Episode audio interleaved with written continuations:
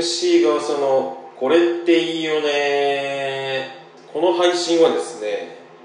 私平成チルドレンの MC ガーソがあ昔のことを思い返してですねこれってよかったなとかあとはその最近ですねいろいろ見たり感じたり聞いたりしたものから感じたところでいいよなと思ったものをあのみんなと共有しようというですねあの配信になります。で今回のテーマはあのワールドエースっていいよねっていう回ですね。あの競馬回ですね。でえっとなんでワールドエースかっていうと私はワールドエース好きだったんですけどえっとですねあのワールドエース簡単に紹介するとその競馬の馬の中で確か、えっと、ゴールドシップと同期なんですよね。であのゴールドシップと同期であのディープインパクトの子供でですねで主な戦績は、えっと、確か読売マイラーズカップ G2 を勝ったのが一番戦績良かったかなと。であとこれ後で話したいんですけどあの皐月賞でダービー1人気かな。皐月賞1人気かな。みたいな感じの馬だったんですね。で、うんと、なんでこの馬が好きかというとやっぱそのロマンのところに惹かれるところがあるなというワールドエースっていうね。まず名前からしてワールドエースっていうの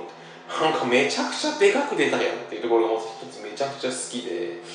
なんかその確かそうかグランデッツァが一番人気でワールドエース2番人気だったのかな皐月賞は。なんかそんな感じだった気もするんですけどもあのですね同期が実はゴルシがいたりとかあとゴルシの代だから、えーと、ジェンティルドンナが牝馬でいたりとか、まあ、すごいちょっと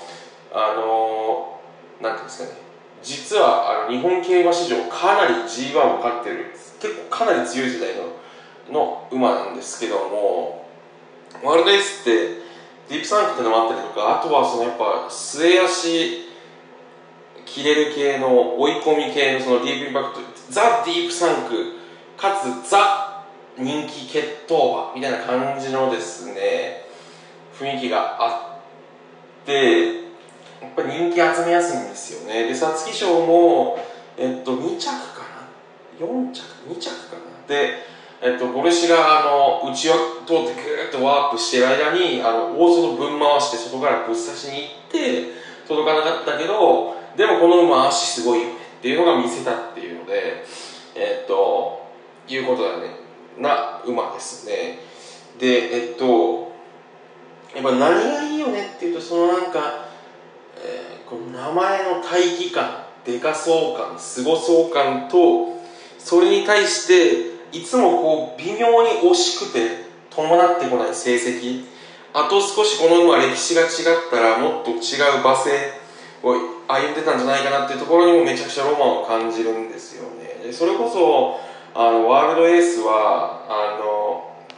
なんていうんですかね。内田騎手がゴールドシップめちゃくちゃうまいこと乗って皐月勝つことがなければ変な話別に皐月は勝ってたわけで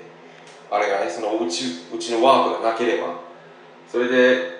あ2番人気だったんですね。で1番人気はグランデッソーズグランデッツァでで上がりは2番目の足を使って皐月賞は外から差してきたと。でダービー1番人気でワールドエースは上がり最速の足を使うけど4着。でもそれも納得であのディープフリーランドとフェノメノが1着2着っていう感じでまたこのフェノメノなんかもちょっと強いからそれは当たり前なんだけどでそこから骨折をしてしまってえっと、2年近く休養するんですよね。またこれがこの悲運のエース感というか皐月賞勝ててたよなとかあの大気がこのままいってりゃストレートにいってりゃなっていう感じがあるのがでそれをですねあのとダービーダメだで2年ダービーでちょっと足痛めて2年間お休みして帰ってきてで私が競馬始めたのはちょうどこの2014年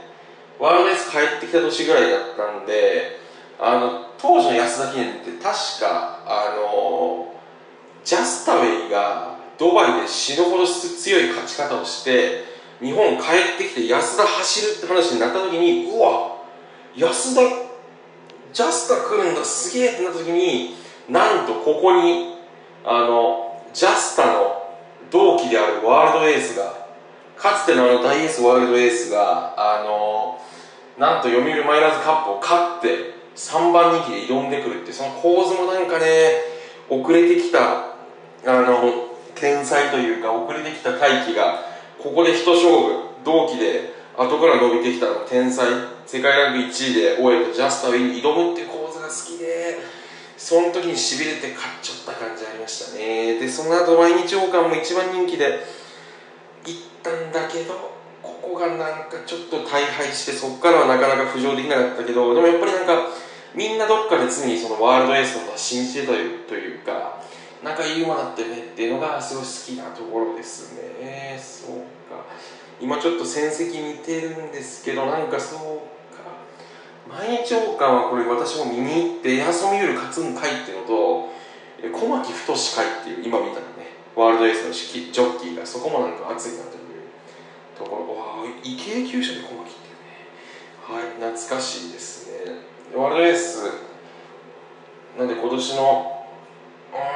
ちょっとそういうドラマチックなのは今なかなか見ないですけどちょっと好きだったなっていうのでワールドエースでした。ありがとうございました。